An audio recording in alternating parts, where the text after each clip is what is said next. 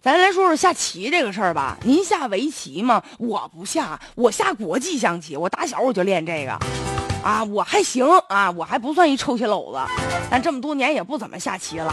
当年呢，我最痛苦的是啥呢？就没有对手，所以我下那国际象棋本来就是懂的人不多。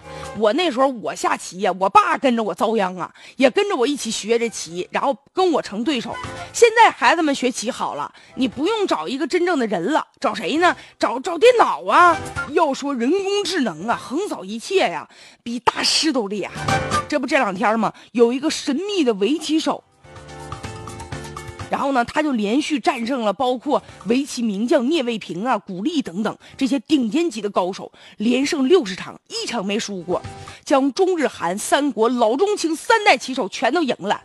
你这谁呀？这么何方神圣啊？这两天啊，揭开神秘面纱了。人家说了，自己就是那阿尔法狗，就人工智能机器啊，就带着机器直子的呢，是这个咱们他们这个团队的黄世杰博士。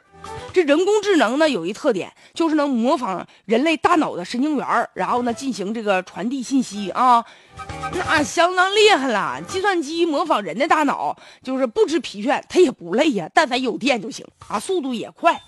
所以说呢，人毕竟啊，他会有疲惫，而且你想啊，聂卫平啊被称作棋圣，老爷子今年也六十四岁了，是吧？人家就是跟他下完棋之后，虽然说跟这人工智能比他输了，但是啊，获胜之后，屏幕上打出一行字儿，说了谢谢聂老师。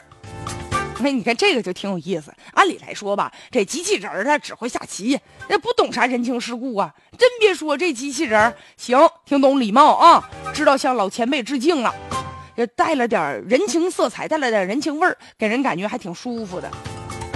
但是很多人呢很担心呢，这害怕呀，说这这还得了了吗？这人工智能这机器人儿啊，短短时间就已经推翻了人类，这人类得花漫长的时间和经验积累起来的知识体系，它瞬间就给咱崩塌了，就给咱取代了，就给咱淘汰了。哎呀。呀！这有点像那科幻大片儿，我看过老多那科幻大片儿，哈，上面都演说什么外星人呐，就时间长了，人类造的那个机器可厉害了呢，就就把人类就给打败了，哈，攻陷地球了。当然了，那都是故事，但现在这机器人真真是把人类给打败了。嗯，这还有啥好说的？很多人觉得非常的悲伤。关键是非常可怕呀！你这本来是为咱服务的，哎呀，不能有一天真的就把咱们都给战胜了之后，让机器人领导咱们吧？但我感觉不至于，不至于啊，嗯，达不到。现在这机器人，咱就说是他下围棋挺厉害，他除了围棋别的他不行，你不还得人类输入那个程序吗？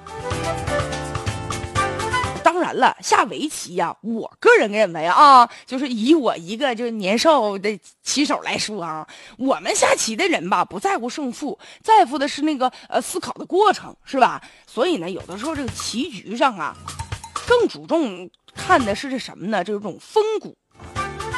下棋得下出美感。所以说呢，围棋虽然说智能机器人赢了，但咱也不至于悲观啊，完全没必要。